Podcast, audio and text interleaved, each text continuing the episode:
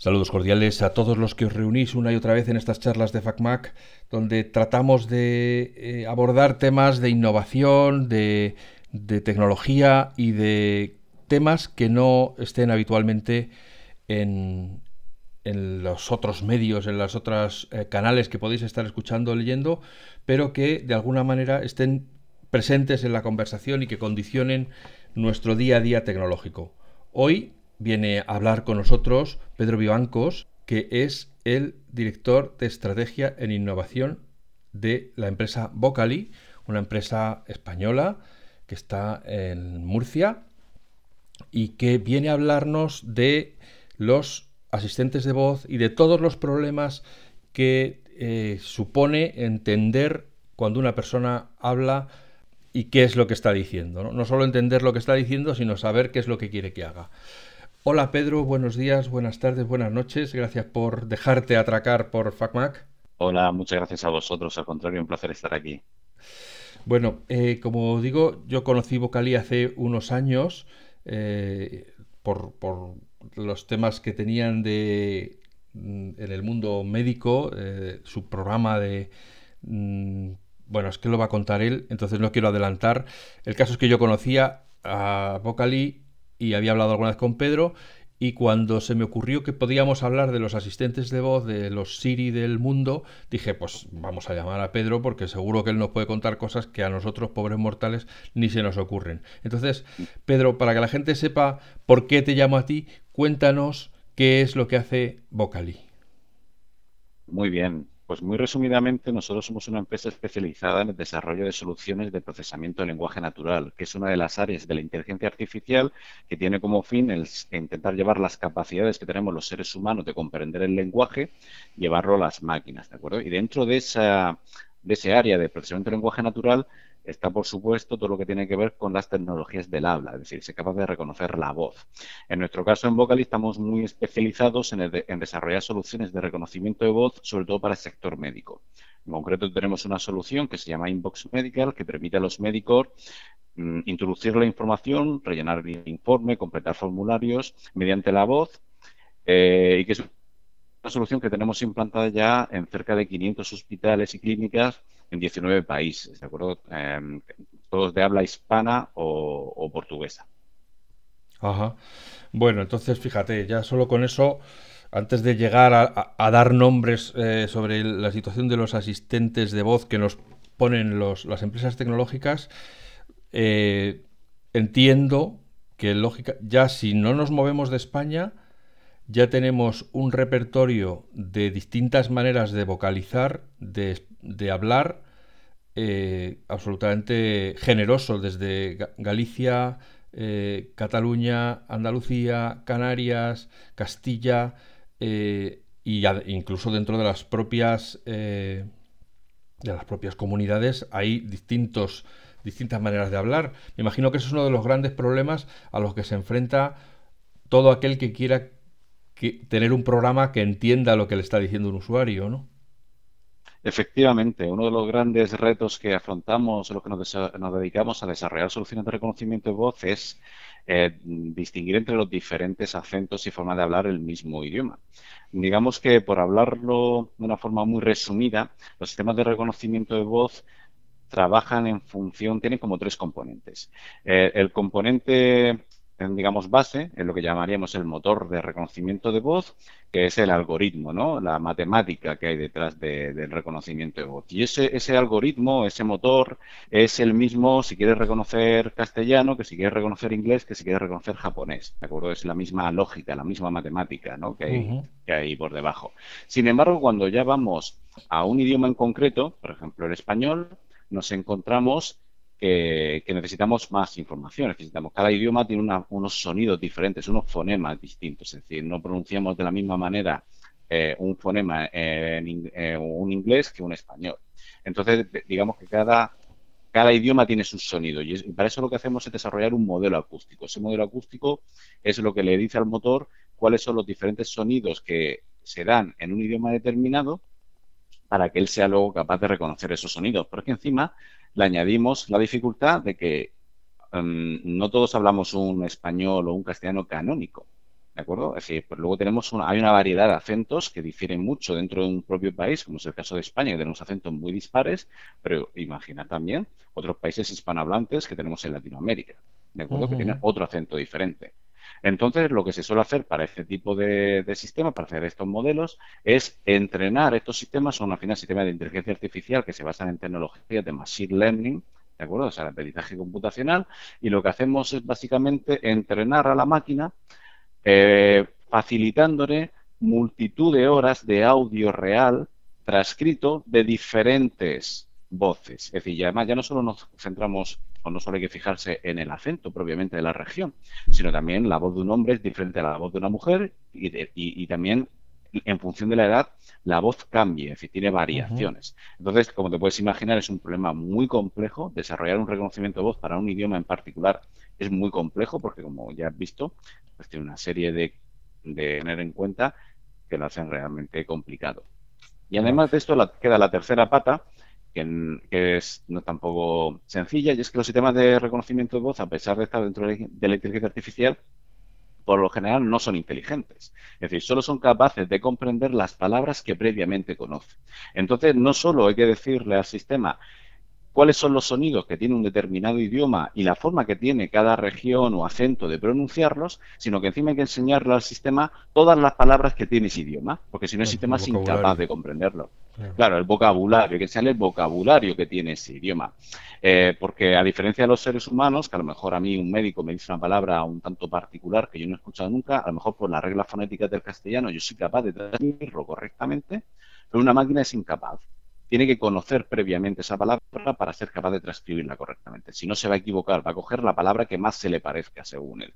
Entonces, por eso, cuando hablamos, por ejemplo, en el caso de Vocali, decíamos que estamos muy especializados en el área médica, es porque realmente nosotros desarrollamos nuestro producto Inbox Medical mm, de una forma vertical para cada disciplina médica, para cada especialidad médica. Es decir, tenemos un sistema de reconocimiento de voz para radiología, un sistema de reconocimiento de voz para oncología, etcétera, etcétera. Porque digamos que lo que hacemos es acotar el vocabulario a, lo que entendemos que un médico puede decir en una consulta o cuando está haciendo un informe, un informe médico.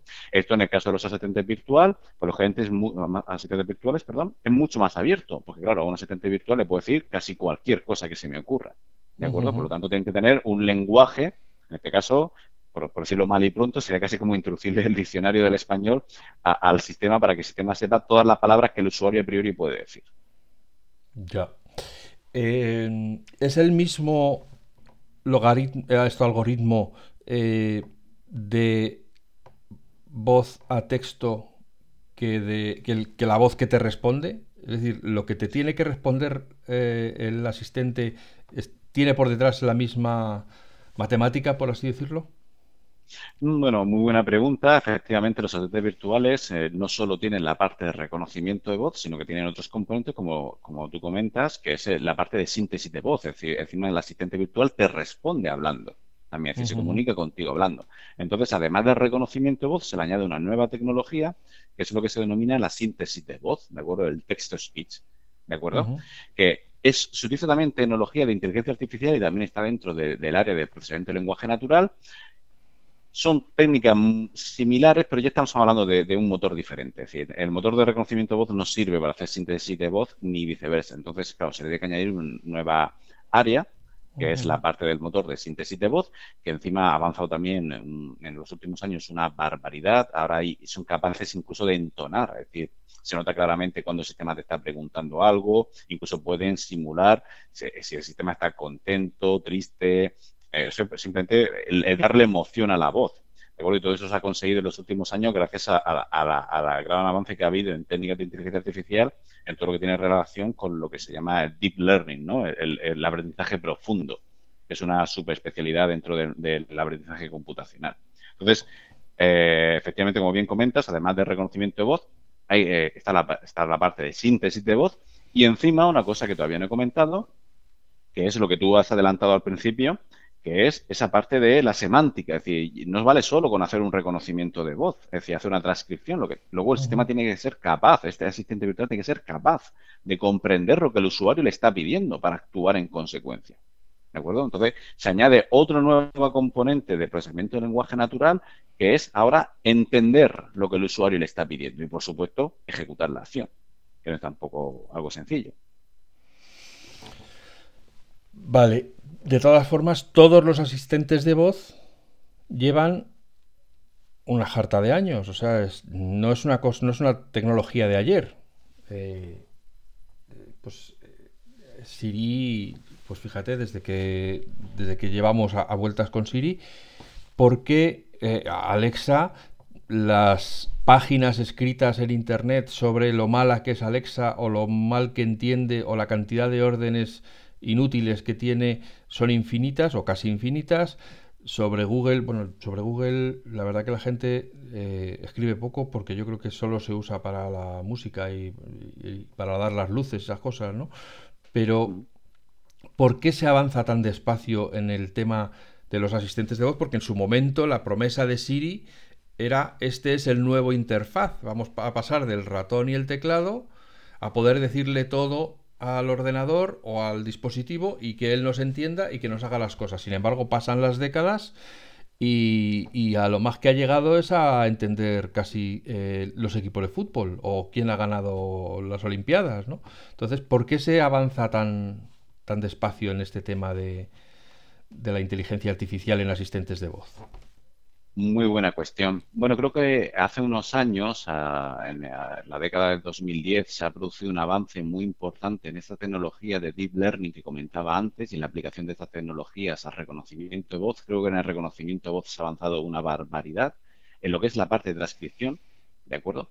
Es decir, yo recuerdo cuando yo empecé con la, a trabajar en Vocally en la radio había chistes, había bromas de cómo reconocían los típicos asistentes de voz cuando llamamos al típico teléfono que te contestaba un robot que no daba pie con bola.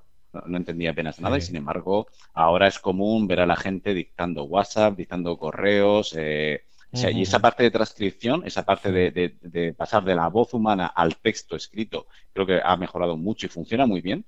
¿De acuerdo? Pero claro, es lo que hablábamos antes de que el asistente virtual tiene un componente extra de dificultad que no es, no es sencillo, que es la parte de comprender ahora lo que has dicho. Es decir, no me vale, no estamos hablando de dictar un WhatsApp, estamos hablando de que yo le estoy dando una orden a un sistema y este asistente tiene que ser capaz de ejecutar esa orden. Y aquí, claro, las posibilidades son como os podéis imaginar, que es, eh, es casi infinitas. Es decir, la, la, complejidad del problema crece exponencialmente porque eh, si yo ahora, por ejemplo, quiero manejar una serie de aplicaciones por voz, imagínate por el típico reproductor de música tipo Spotify, un reproductor de vídeos estilo YouTube, pues herramientas similares, claro, habrá casi tanta forma de darle órdenes al sistema como usuarios potenciales haya. Es decir, entonces, claro, al final, ¿qué, qué hacen los desarrolladores, lingüistas y otros otros, eh, otras personas que trabajan en este tipo de desarrollos? Pues al final intentan contemplar pues, los diferentes escenarios, los diferentes casos de uso y qué acciones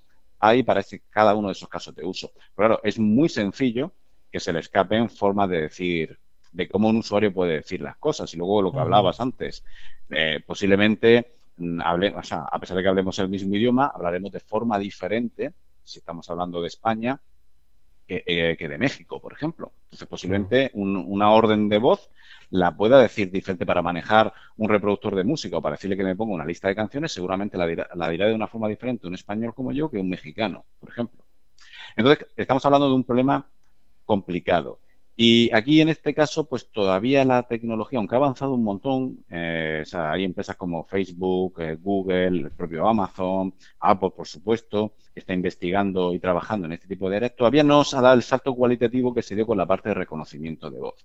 ¿De acuerdo? Yo creo sea, eh, siendo también generoso con ellos, eh, creo que si cogiésemos la tecnología a principios del año 2000 y viésemos un asistente virtual hecho en el 2000 poco y viésemos lo que tenemos ahora en 2022, eh, nos llevaríamos las manos a la cabeza porque realmente ha avanzado mucho.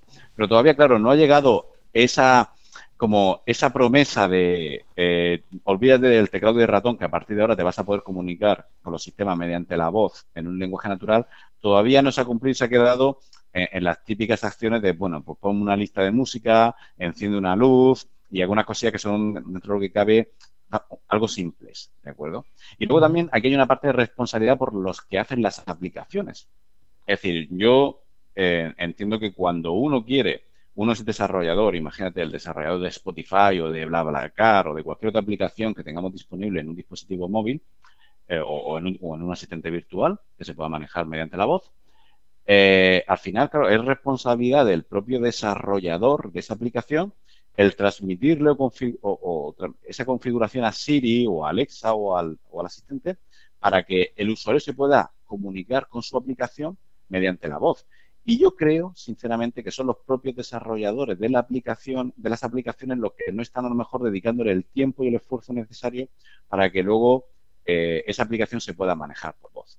Porque en parte, a lo que nos dedicamos al desarrollo de soluciones, y, estamos un poco al tanto de, qué herramientas nos da Amazon, eh, Apple o Google para, trabajar con estos asistentes, eh, ellos te dan al final un SDK para que tú lo incluyas dentro, de tu aplicación y, digamos, que de alguna manera cuando un usuario se instala esa aplicación en el asistente o en el, dispositivo móvil, pues el, asistente de voz que lleva ese dispositivo sepa cómo comunicarse con, esa aplicación mediante ordenador de voz. Es decir, de alguna manera la aplicación, imagínate un Spotify, le está diciendo a Siri, oye, mira, a mí me puedes decir estas cosas de esta forma. ¿Qué pasa? Pues aquí tenemos, imagínate, si el Spotify se desarrolla, no me acuerdo si es en Suecia o en qué país de Europa es, eh, y claro, este, estos desarrolladores ahora tienen que integrar eh, estos, estos comandos de voz para multitud de idiomas porque claro, el problema de, esto es que tienes que hacer ese desarrollo para cada idioma que existe. Y además, si lo haces bien, incluso deberías entender ese desarrollo para casi cada país o cada localización diferente, porque no he hablado de, como decía antes, el español no lo habla igual un argentino que un mexicano que un español. ¿De acuerdo? Entonces, claro, es tan complicado que no creo yo que a día de hoy los propios desarrolladores de, aplicaciones le estén dedicando o, estén poniendo todo el esfuerzo a lo mejor en que el propio asistente funcione de la mejor, de la mejor manera con sus aplicaciones. Posiblemente también porque quizá ellos mismos, por este, por este círculo vicioso, ellos mismos tampoco estén convencidos de que el usuario vaya, vaya a manejar intensivamente su aplicación mediante la voz y que al final van a recurrir a las típicas pantallas táctiles, teclado, ratón o lo que, o lo que toque del dispositivo. No sé si, si me he explicado correctamente. Sí, lo que pasa es que sin entrar en las aplicaciones, eh, yo como usuario de Apple, lógicamente esa es la realidad que más vivo y a lo mejor Amazon tiene otra distinta, pero también ha fracasado. O sea, su intento de que la gente compre a través de Alexa y tal, pues tampoco ha funcionado muy bien. O, y bueno, Google no se sabe. Yo no, voy a decir lo que está haciendo Google con su asistente porque no, lo sé, no sé. tampoco consigue muchos titulares de hemos avanzado mucho. Entonces, simplemente lo que se. Por centrarnos en Siri, que es lo que más sufro yo, eh, en las cosas propias de Apple, eh, me llama la atención que en estos 20 años. Eh, haya avanzado tampoco en las propias cosas. Es decir, que le puedas decir, Siri, eh, ¿Quién era, eh, yo qué sé, Gandhi, Mahatma Gandhi? Y que lo, que lo único que te pueda responder es esto es lo que encontró en internet y te saque un montón de resultados de webs tal. Pero, tío, o sea, es que si te lo pregunto no es para que me enseñes una cosa escrita, para eso ya lo busco yo. Entonces, eso es lo que yo no entiendo y, lo he dicho muchas veces en, en mis artículos en FacMac, ¿por qué esto va tan despacio? Porque no, no o sea, estamos, Siri es capaz de encontrar la información en Internet, pero luego no es capaz de leértela. Simplemente te la enseña en la pantalla, con lo cual eh, al final anula todo lo que... Sin embargo, en otras cosas, cuando le dices que te busque un sitio, sí que te va diciendo sitios y te pregunta, ¿este es lo que querías? Y le dices no, te lee el siguiente. Entonces son estas incoherencias, eh, que es lo que eh, explícame un poco, anda, salvales un poco el culo. ¿Por qué? ¿Por qué? ¿Por qué es esto tan difícil? Bueno, es difícil. A ver, eh, mirad, es que aquí ya yo sigo, eh, bueno, eh, Alexa en su momento le da el nombre de skills, es decir, de habilidades que tiene el propio dispositivo, el propio asistente. Eso es lo de las aplicaciones. De alguna manera, si tú quieres que tu dispositivo tenga una habilidad para manejar una aplicación o un, algo determinado, pues en parte es responsabilidad del propio desarrollador de esa aplicación que Alexa tenga esos skills, esas habilidades para poder manejarse con tu aplicación. Luego hay una cosa genérica, como tú bien comentas, que dice, mira, esto ya no estamos hablando de una aplicación, sino que yo, el propio dispositivo, le pregunto quién es Gandhi, de alguna manera lo que quiero es que me responda y no que me mande, no que me haga una búsqueda en Google, ¿no? Que eso ya lo podría hacer yo, ¿de acuerdo? Eh, y aquí, efectivamente, pues hay una serie de limitaciones que por alguna razón Apple, pues ha decidido, Apple o cualquiera de los asistentes, pues ha decidido no apostar, y es que también es un problema complejo. Y es como, en este caso, es decir, mira, el, para lo que tú comentas, se requiere crear una base de conocimiento, ¿de acuerdo? Con, como si fuese una especie de enciclopedia que, tuviese, que tuviese estructurada, en este caso Apple, pero pues es lo mismo para Alexa, de forma que cuando el sistema pregunte, pues estamos hablando de nuevo como si fuese una aplicación. Decir, esa base de conocimiento es una aplicación, lo único que la ha desarrollado el propio Apple, el propio fabricante del, de, del asistente, para que cuando yo pregunte algo, esa, sea esa aplicación la que le diga, esa base de conocimiento la que le diga, mira, Mahatma Gandhi es esto. Cuando te pregunta alguien quién es, eh, contéstale este, este, párrafo, ¿de acuerdo? Léele este párrafo, porque ya te doy una respuesta. Pero entiendo que aquí habrá cuestiones de mercado, de decir que de alguna manera, pues Apple o todavía no tiene la tecnología o todavía no ha, tenido una serie de prioridades previas a esto, porque por alguna razón considera que no es algo, no es algo importante para, el usuario. Como digo, no es que sea un problema fácil, generalmente lo que sería concentrar la Wikipedia, por poner como una enciclopedia que todos conocemos, poner la Wikipedia en un formato que un asistente virtual pudiese consultar y utilizar para contestarte, ¿de acuerdo? De hecho, cuando estabas comentándome esto, mm, me acuerdo de una, de una especie de, no me acuerdo, de, no sé si era Wolfram, como se llamaba, que era una especie como de buscador donde Tú le preguntabas cosas y ya no te mandaba enlaces, sino que te daba una respuesta concreta a lo que tú le estabas preguntando. Wolfram creo que era, ¿verdad? Claro, pues sería, por ejemplo, ese sería un ejemplo de integración. Decir, yo, mira, voy a integrar Wolfram con el asistente para que cuando yo le pregunte quién es Gandhi, ya no me dé un enlace, sino que lo que me haga sea darme la respuesta, leerme la respuesta que le está dando este motor, ¿no? Pero por alguna razón eso no ha triunfado. Igual que Wolfram creo que tampoco triunfó, por alguna razón parece que este tipo de cosas, supongo que ellos tendrán una serie de analistas para determinar qué es lo que la gente suele preguntar y hacer. y, o bien la tecnología todavía es muy complicado crear una base de conocimiento que sea consultable de esta manera, o directamente es que no le ven mercado, no le ven negocio a día de hoy a esto. Piensa que al final los asistentes virtuales, desde mi humilde opinión, y por el tipo de empresas que los trabajan, al final lo que están buscando es algún tipo de, mercado al que quieren acceder. sí, sí, efectivamente. Claro, sin embargo, todas las películas del futuro se basan mm. en que la, tú vas por donde sea y le dices a una pantalla, oye, búscame el no sé qué más cercano y, ya está, y te, ya te entiende, te dice cómo vas y, si te apuras hasta te lleva. Y sin embargo eso no, no, parece, o sea, ¿tú crees que, que ese arroz eh, se va a quedar seco en, la olla, que parecía que iba a ser el plato fuerte, pero que al final no lo van a sacar? no, yo sinceramente, yo sinceramente creo que sí. Lo único que es verdad que la tecnología, pues a veces no avanza siempre, ya no el ritmo que nos gustaría, sino muchas veces como, o sea, con, el camino que nos gustaría. No es lineal, ¿no? Eh, sí, has dicho una cosa que tiene mucha razón. Fíjate, estamos trabajando con interfaces de usuario como el teclado y el ratón que tienen 40 años. Bueno, el ratón tiene 40 años, el teclado seguramente tendrá mucho más. ¿De acuerdo? Eh, el propio reconocimiento de voz, creo que el primer sistema de reconocimiento de voz que se inventó, creo que era de los años 60. Me acuerdo que era solo capaz de reconocer números del 1 al 10, o del 0 al 10, no me acuerdo. Eh, y fijaros todo lo que ha evolucionado. Es decir, o sea que realmente se van dando pasos. Yo creo que sí vamos a llegar a esa capacidad de que yo le diga cosas a un asistente y sea capaz de responderme con, eh, en los términos que estábamos hablando hace, hace un momento. Ahora bien, posiblemente, como al final esto cae en manos de empresas privadas, eh, con todo el derecho del mundo, lógicamente, eh, que al final requieren un retorno de inversión, de invertir en esas tecnologías, pues claro, yo creo que inicialmente se va a ir enfocando a cosas que tengan que ver con, algo que le, que le dé ese retorno de inversión de la manera lo más rápida posible. En el caso de Amazon, por ejemplo, como tú bien apuntabas, pues supongo que lo primero que se centrará en resolver es en, culturizar o educarnos a todos los usuarios para que seamos capaces de comprar por, por Alexa. ¿De acuerdo? En el caso de, Apple, pues supongo que tendrá a lo mejor otras prioridades diferentes. Y en el caso de Google, pues a lo mejor se quiere no sé, potenciar como ellos en su día invirtieron mucho en empresas que tienen relación con domótica, con las casas inteligentes, y a lo mejor quieren posicionar sus dispositivos como la mejor, el mejor asistente virtual para todo el tema domótico, porque tienen empresas que fabrican dispositivos domóticos, ¿de acuerdo? Y, ahí tienen su retorno de inversión. Bien. Entonces, supongo que conforme vayan creciendo las necesidades y crezca la propia competencia, ¿de acuerdo? Pues irán iremos ampliando ese abanico de posibilidades que permiten los asistentes virtuales.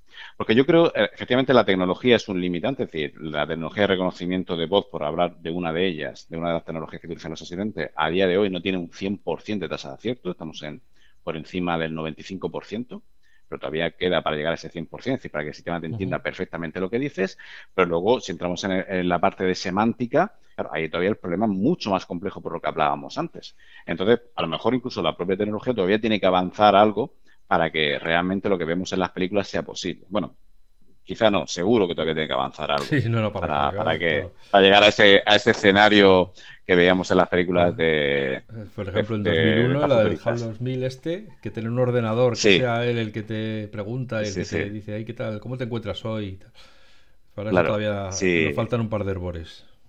Nos faltan un par de herbores, fíjate que más de la película esta de 2001 que en el espacio con el HAL 9000 creo que era, eh, todavía queda mucho para tener un HAL 9000. Bueno, viendo la película casi, casi mejor que no lleguemos a ese estado nunca. Pero sí, efectivamente todavía, todavía le queda, todavía le queda esto. Pero bueno, yo creo que, que, con este nuevo, esa nueva tecnología de, aprendizaje profundo que comentábamos antes, que se ha, se ha, avanzado, se ha avanzado mucho. Y seguro, al ritmo que está, que, avanza la tecnología, que es casi exponencial, mm, es cuestión, vamos, cuestión de tiempo que, que lo veamos, en mi opinión.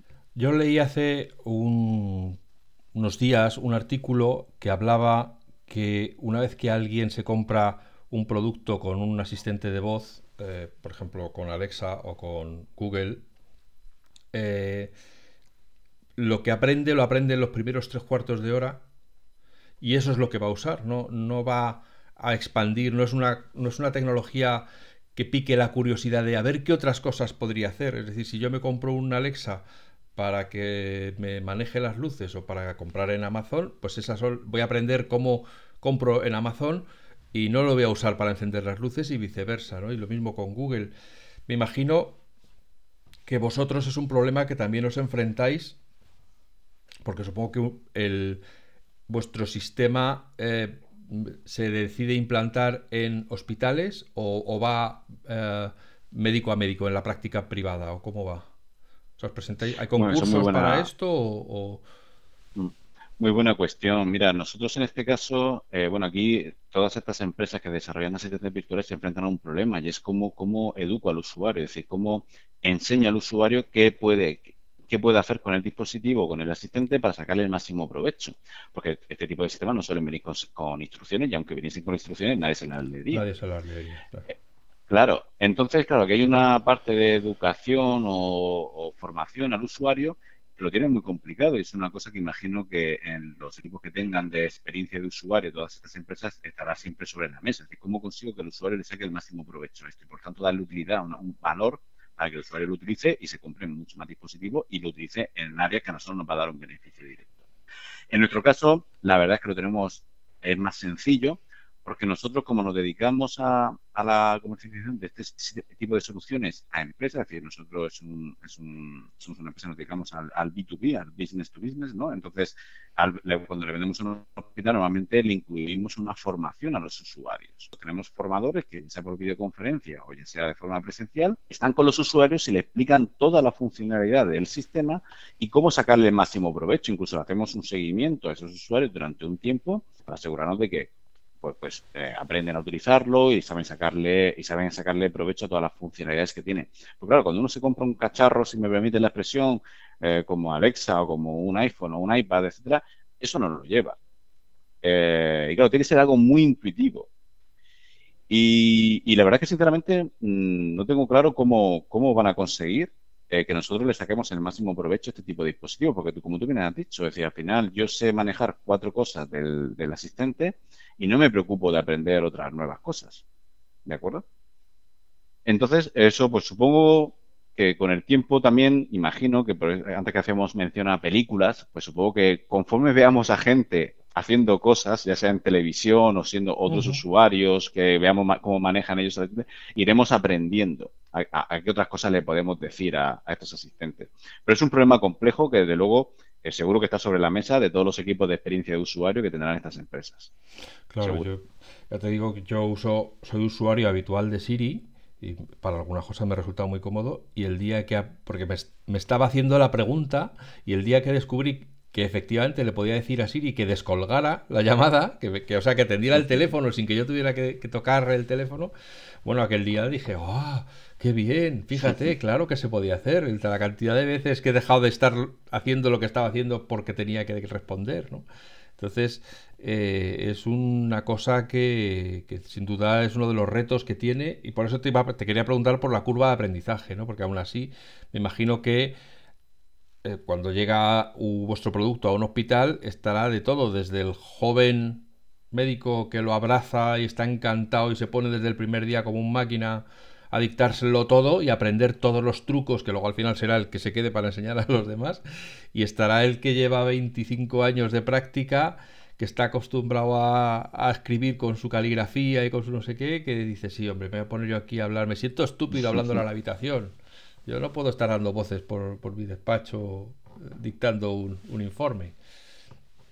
Pues mira, es muy curioso porque, lo, como tú bien comentas, todo apuntaría a ese escenario, pero luego lo que te das cuenta que son precisamente las personas eh, más mayores los que mejor adoptan este tipo de tecnologías porque son precisamente a los que más les cuesta teclear. O sea, un joven todavía se maneja muy bien con el teclado, pero sin embargo la persona mayor que se ha digitalizado más tarde, claro, escriben con dos dedos o teclean, mejor dicho, con dos dedos.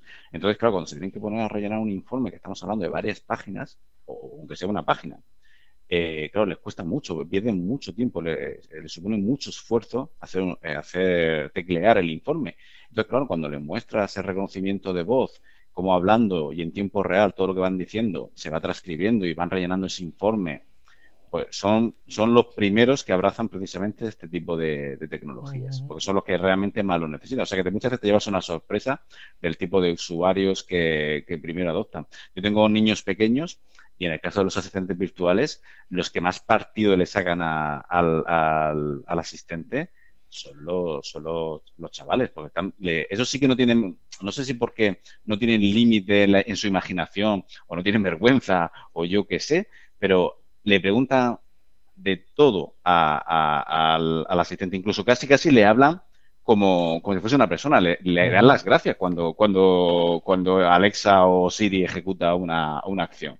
Y le preguntan, le preguntan cosas como ¿cómo estás hoy? ¿Cómo te encuentras? Y cosas por el estilo. Entonces, claro, ellos son los que no dudan en, oye, si quiero esto, voy, primero voy a preguntarle al asistente. Y le hacen, además, no se cansan, es decir, le pueden hacer, a diferencia de los adultos, que a lo mejor le preguntamos tres veces algo a Siri y, mira, y a la tercera, como no me responde, le digo, mira, te digo por perdido.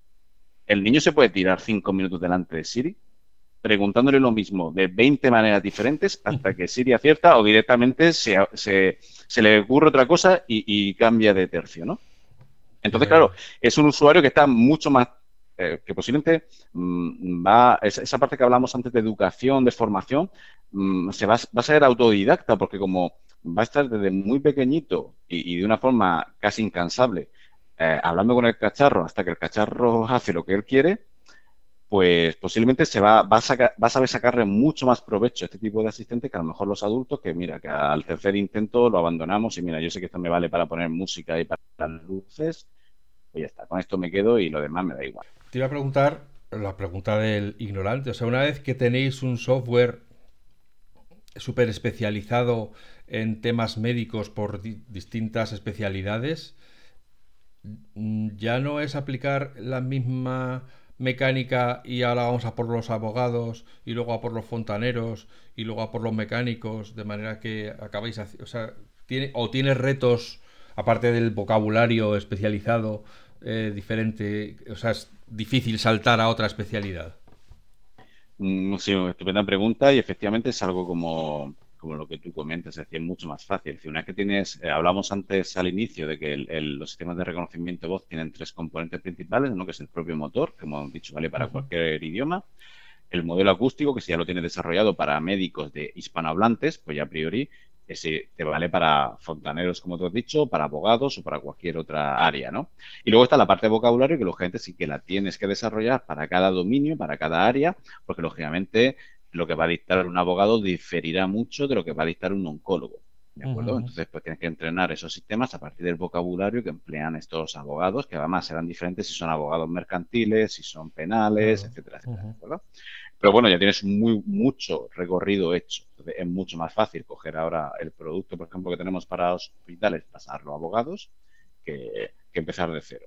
¿De acuerdo? Sin embargo, hay una cosita que no hay que perder en cuenta y que va un poco relacionado a lo que hablábamos antes del fracaso, entre comillas, de los asistentes virtuales, que es eh, lo que eh, los informáticos llamamos el caso de uso, ¿no? O, ahora se habla mucho de la experiencia de usuario. Es decir, ¿cómo lo va a utilizar el usuario? Porque, bueno, eh, el contexto donde lo va a utilizar el propio usuario influye mucho en que luego esa tecnología la adopte el usuario. Imagínate, por ejemplo, mira, tengo un caso que nos, que nos pasa a nosotros y es que el reconocimiento de voz eh, está muy aceptado por médicos en, en una serie de ambientes, por ejemplo, cuando están en su despacho haciendo un informe. Sin embargo, cuando están en consulta, apenas lo utilizan muchos de ellos. ¿Por qué? Porque les da, o sea, no quieren dictar delante del paciente, ¿de acuerdo? Porque no quieren que escuche ciertas cosas, ¿de acuerdo? Eh, entonces, claro, te encuentras que a pesar de que la tecnología es útil, les ayuda, se puede utilizar perfectamente en ese contexto, el usuario es reacio a utilizarlo porque no está cómodo utilizando el producto. Y eso pues, le podríamos añadir otros escenarios, por ejemplo, en el sitio donde haya mucho ruido, que por ejemplo no esté controlado o no hayamos sido capaces de filtrar esos ruidos y por tanto el reconocimiento bueno sea correcto. Entonces, hay que analizar muy bien cómo el usuario lo va a utilizar porque si no, a pesar de que la tecnología es perfectamente válida para llevar a abogados, a fontaneros o cualquier otra área que se nos pueda ocurrir, si no analizamos el contexto, el caso de uso, ¿vale?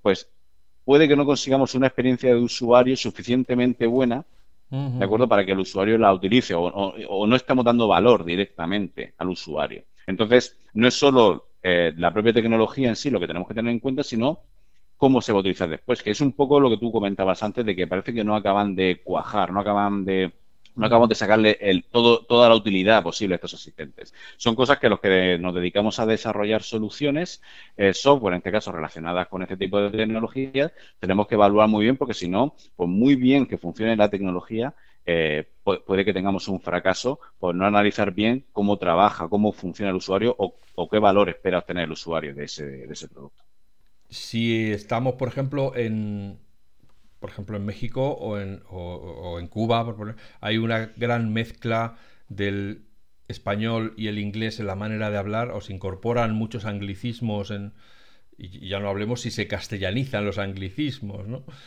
Pero, como por ejemplo he dicho yo antes, trolear, pues si, e, eso, esa vía, eh, me imagino que ya hace que te explote la cabeza como desarrollador, ¿no? decir, no, pues ahora además tienes que hacer el spanglish. Tienes que encontrar que, alguien que te está hablando en un, en un idioma, el 80% o el 90%, de repente introduzca una palabra en inglés con su pronunciación de, nativo hispano y además la tienes que entender sobre la marcha.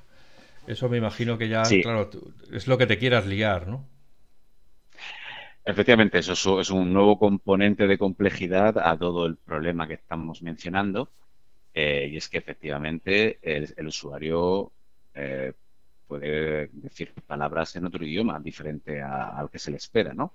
y encima con una pronunciación que tampoco es la canónica, por decirlo de alguna manera, de ese idioma, de ese nuevo idioma. Entonces, por ejemplo, en el caso de, los asistentes virtuales, por ejemplo, para que te reproduzca alguna película, música, tú a lo mejor le dices el nombre de un autor o de un disco, se lo dices en, en inglés, ¿de acuerdo?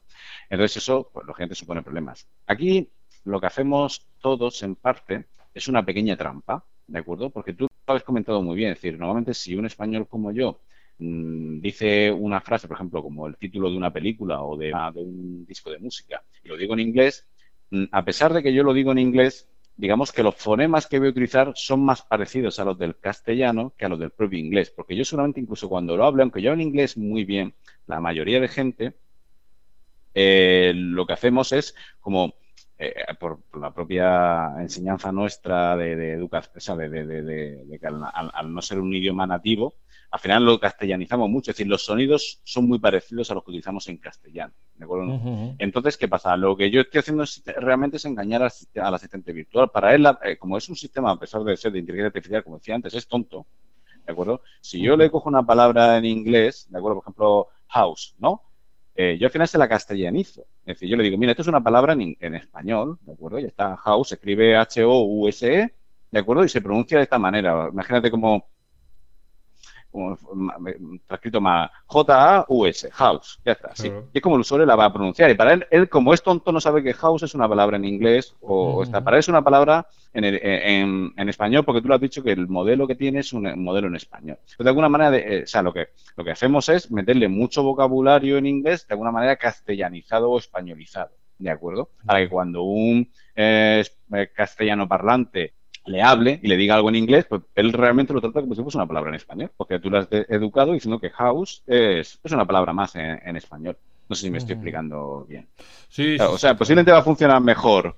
o sea, si le digo un, yo, hablando con mi inglés españolizado, eh, va a funcionar mejor que si le hablas a lo mejor un inglés propiamente, hablándole en un inglés perfecto, porque como él está esperando que yo le hable en español, si le habla un inglés perfecto utilizando los sonidos propios del idioma inglés, de acuerdo, los fonemas propios del idioma que no están en el castellano, eh, a lo mejor tiene más tasa de error que si le habla un español diciendo una frase en inglés. No sé si me estoy explicando. Y, claro, para hacerme una idea, y coger y decir, vamos a meter todas las bibliotecas de todos los idiomas aquí, de manera que da igual si hablas, le hablas primero en alemán y luego en inglés, él automáticamente va a detectar la palabra. ¿Eso se puede hacer? ¿O eso, o eso daría una monstruosidad de programa eh, que haría que fuera muy lento?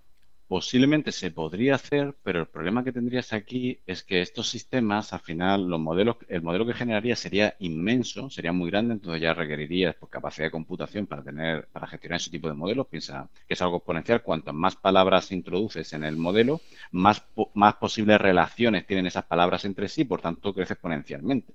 ¿De acuerdo? Son modelos mucho más grandes. Y luego, como son modelos que al final eh, funcionando de una manera, iba a decir probabilística, pero sería erróneo. Pero bueno, eh, si, cuanto más aumente la capacidad de vocabulario, o sea, perdón, el vocabulario, más capacidad de, eh, o sea, más posibilidad de error existe. Es más fácil que el sistema se equivoque y, escoja otra palabra que se parece en pronunciación, pero que no era la que tú dijiste. O sea, cuanto más acotes el vocabulario, más posibilidades de éxito tienes en la transcripción, más tasa de acierto vas a tener. Entonces, en este caso, claro, yo creo que juntar un sistema que fuese capaz de reconocer cualquier frase dicha en cualquier idioma sería algo muy complicado. Y, bueno, y en este caso yo aquí no aplicaría lo que te he comentado antes de, engañar al, sistema y meterle palabras en otro idioma castellanizadas o españolizadas siguiendo nuestro ejemplo, ¿no? Sino que aquí lo que añadiría sería tener modelos en diferentes idiomas, ¿de acuerdo? Correctos, cada uno con su vocabulario, con su pronunciación de cada idioma, etcétera. Y lo que hay es una fase previa de acuerdo a, la selección de ese modelo, que es lo que llamamos aquí la detección del, idioma. Mm, se, trabaja también mucho, es un área de, trabajo dentro del procesamiento del lenguaje natural, y es que antes de pasarlo por el modelo, por el motor de reconocimiento de voz, hay una fase previa que intenta determinar en qué idioma le está hablando el, usuario. Perdón. Entonces, en función de, primero detecto en qué idioma me estás hablando y ahora aplico el motor con los modelos correspondientes para hacer una transcripción lo más precisa posible. ¿De acuerdo? No, es lo que te estaba comentando antes, que decir, bueno, yo al, modelo del español le añado una serie de vocabulario eh, en inglés castellanizado, por decirlo de alguna forma, para que luego sea capaz de, reconocer pues, nombres de películas, nombres de discos, de música, etcétera. Eh, esta noticia que hizo Apple o, este alarde o esta eh, titular que da Apple de que ahora su altavoz el HomePod mini es capaz de reconocer las voces de, de quien le está hablando, de manera que lógicamente lo que pide uno va al saber que ya es Ramón en vez de Juan o María en vez de Loli, pues ya va a sus listas de preferencias y le guarda que le gusta esa canción, etcétera. Eso es un gran achievement o, o, es que claro para los que no estamos en este tema de los reconocimientos de voz pues lo vemos y digo, pues bueno, pues vale, pues, pues fenomenal, pero no, no, no sé si es que realmente es algo muy meritorio o, no tiene tanta chicha la cosa como, como el marketing de Apple quiere hacer pensar, ¿no? Bueno, es una característica que a lo mejor los diferencia de otros asistentes virtuales. Ellos han decidido posicionarse por esa, por vía, ¿no? Para distinguirse de otros asistentes. Eh, no es algo trivial ni mucho menos. Eh, lo que estamos hablando aquí es que vamos a, añaden a, su asistente virtual un nuevo componente que es la, igual que antes hablábamos de reconocimiento de voz, la síntesis de voz, la parte de procesamiento semántico ¿no? de, la orden, pues aquí le están añadiendo un sistema de biometría de voz. Es decir, ya no solo es capaz de reconocer la voz, sino que es capaz de reconocer al hablante o de, identificar al hablante. Entonces, claro, pues esto es una nueva, un nuevo motor más, un, nuevo algoritmo software ¿no? que están metiendo dentro de ese asistente. Eh, la biometría de voz es algo que está mm, bastante avanzado y muy trabajado. Es decir, no es que, es que Apple haya inventado nada especial, a lo mejor, o alguna o que hayan hecho algún, vamos, hasta donde yo conozco, ¿eh? que puede que me equivoque. que no creo que Apple haya hecho ningún avance especial en este sentido. Eh, digamos que la innovación está en incorporar esa tecnología dentro del propio asistente, porque a lo mejor eso lo diferencia de un Alexa o de un Google Home, ¿de acuerdo? ¿No? Porque es capaz de reconocer quién le está hablando. ¿De acuerdo? Pero no porque esa tecnología estuviese inmadura o no existiese y de repente Apple la, consiguió madurar o, crear, ¿no? Esa tecnología existe, se utiliza desde hace un montón de tiempo.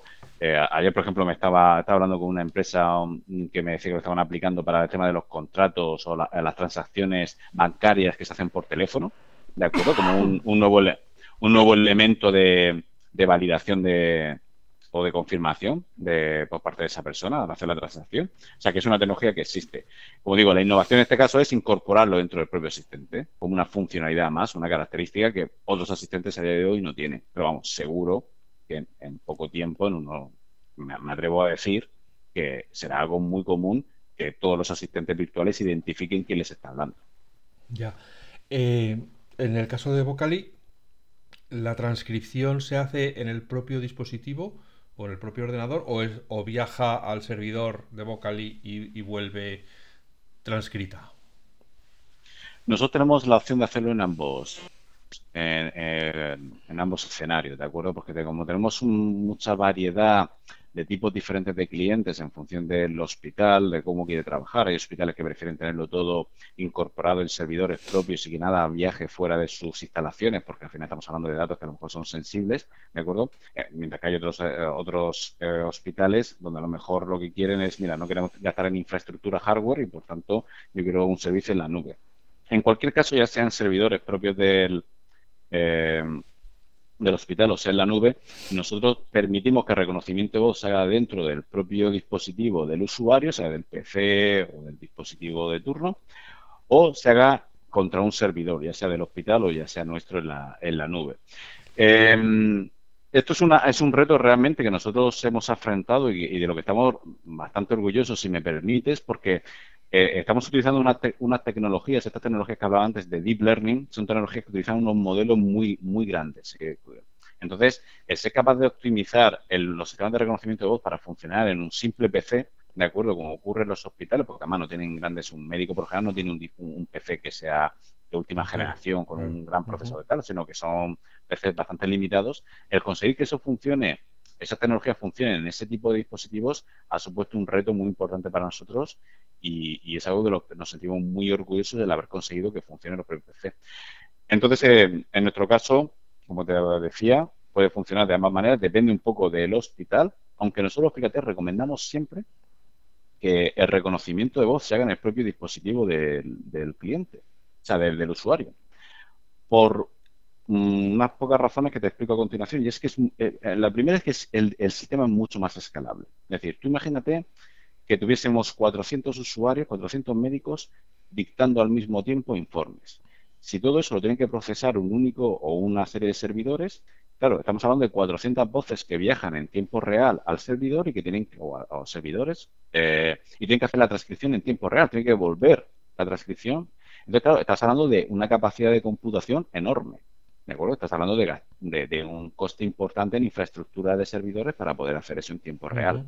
Sin embargo, si tú lo tienes distribuido entre cada uno de los PCs de los usuarios, cada usuario está en su PC, pues tienes 400 usuarios y 400 PCs haciendo el trabajo. Por tanto, eh, el coste económico de esa infraestructura es, es mínima, porque existe un servidor, ¿verdad?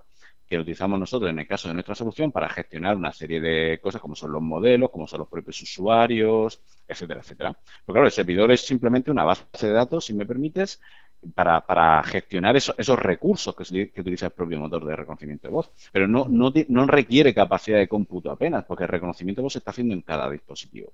Entonces, claro, la capacidad de escalar, si mañana el hospital te dice que quiere extender esos 400 usuarios, quiere ampliar a, a 1000, no hay que tocar nada. Es decir, el servidor casi seguramente se puede mantener el mismo servidor. Mientras lo único que estás haciendo es, mira, si ahora pasa de 400 usuarios a 1000, pues ahora la, distribución del, cómputo de reconocimiento voz lo distribuyo de 400 PCs a 1000 PCs, ¿de acuerdo? Pero no hay que asignar recursos extra. O el hospital no tiene que añadir recursos extra o infraestructura extra. Entonces, es la, el despliegue que nosotros recomendamos, que es precisamente el contrario que utilizan la mayoría de dispositivos o asistentes virtuales que estamos hablando. Es decir, normalmente cuando hablamos, le hablamos a Siri, a Alexa, a Google Home, lo que está haciendo nuestra voz es viajar a un servidor de, esta, de estas empresas para hacer esa transcripción, procesar y sacar la semántica y decirle al dispositivo casi casi lo que tiene que hacer ya. ¿De acuerdo? Entonces, claro, precisamente estas empresas lo que tienen es mucha infraestructura. Imagínate un Google o, una, o un Amazon la capacidad de la, infraestructura que tiene, ¿no? la capacidad de cómputo que tiene. Bueno, en el caso de Apple ya no, ya lo hace Siri en, el local, pero sí es verdad que hasta hace nada estaban enviando los mensajes por todo el mundo para, que se pudieran oír. Y te tengo que preguntar, aunque me temo la respuesta.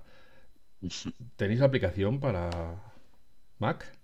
para iPhone. Tenemos el sistema de reconocimiento voz nuestro para, que sea utilizable en Mac, ¿de acuerdo? Pero para dispositivos móviles, de momento no hemos desarrollado la solución porque como trabajamos directamente con hospitales, eh, digamos que el uso de dispositivos móviles en hospitales todavía es muy...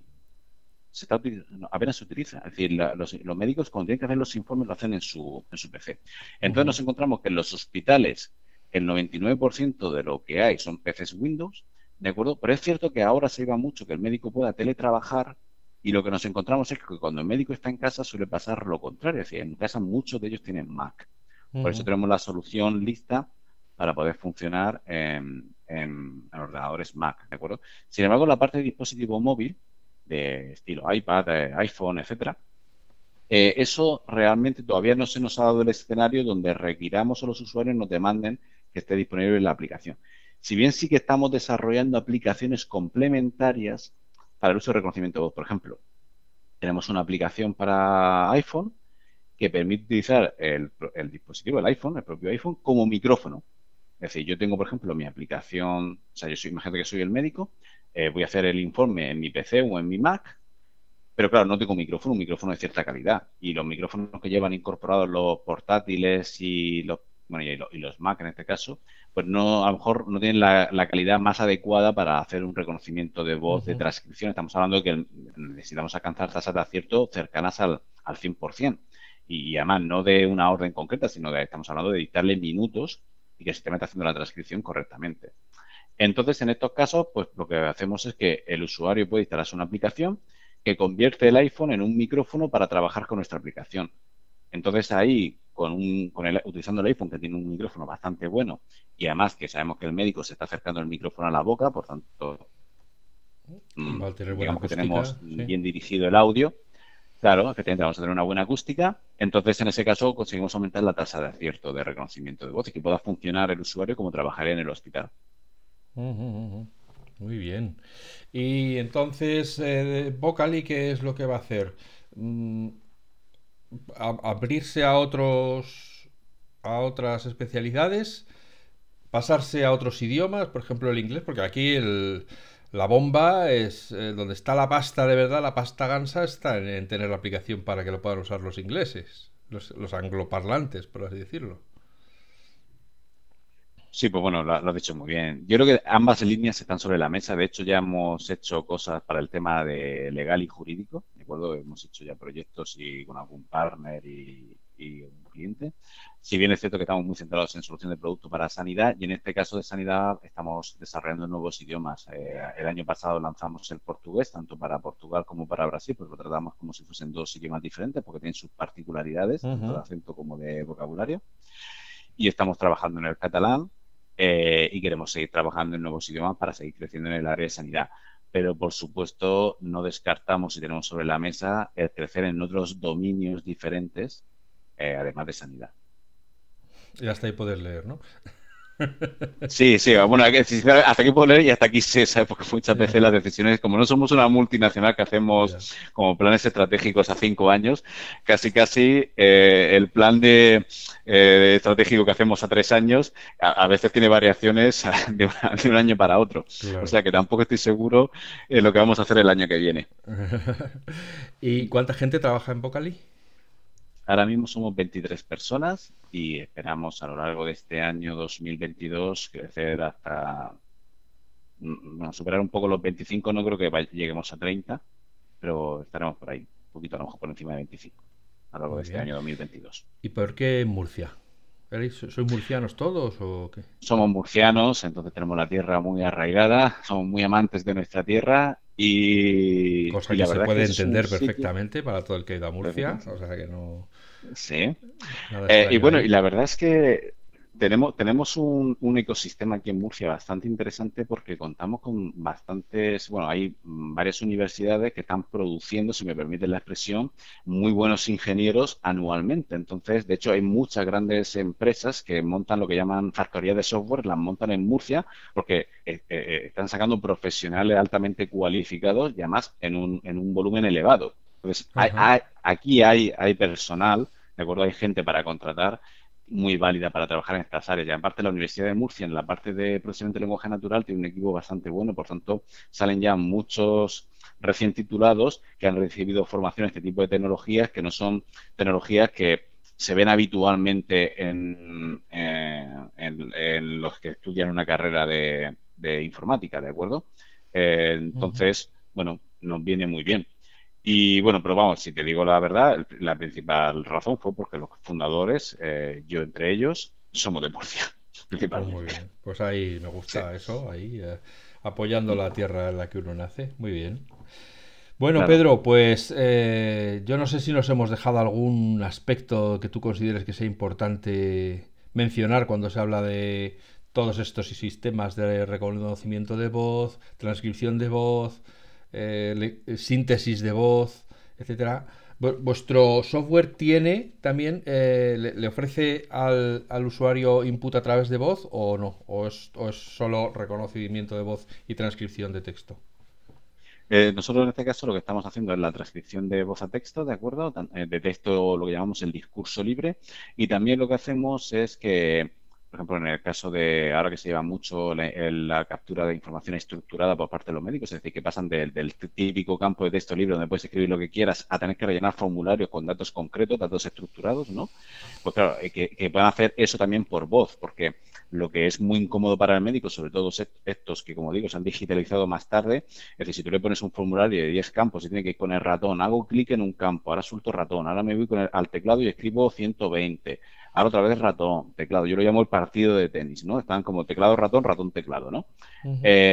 Pues que eso lo puedan hacer por voz, porque imagínate lo fácil que es el tiempo que se gana diciendo tensión arterial 120-80, temperatura 37 grados, peso 85 kilos. Y que eso ya no haga una transcripción literal de lo que dice, sino que vaya al campo correspondiente y escriba 120 barra 80, salta al campo temperatura y escriba 37, etcétera. Rellenan formularios en cuestión de segundos.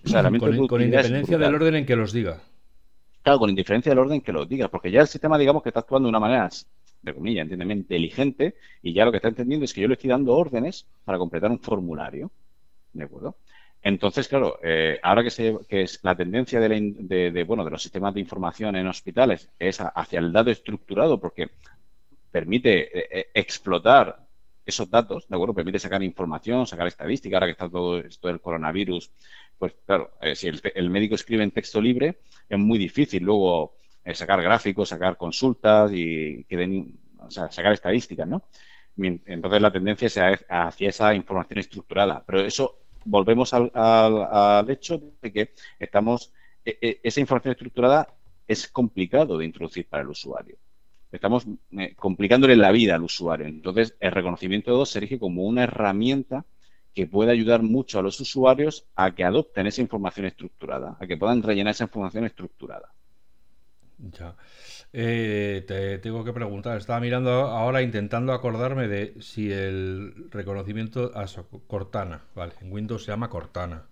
Cortana. Pobrecito, Cortana, perdónanos que no nos hemos acordado de ti, con lo importante que eres tú en el mundo, con la cantidad de gente que usa Cortana ¿Hay alguien ahí que use Cortana? Bueno, Cortana, perdónanos.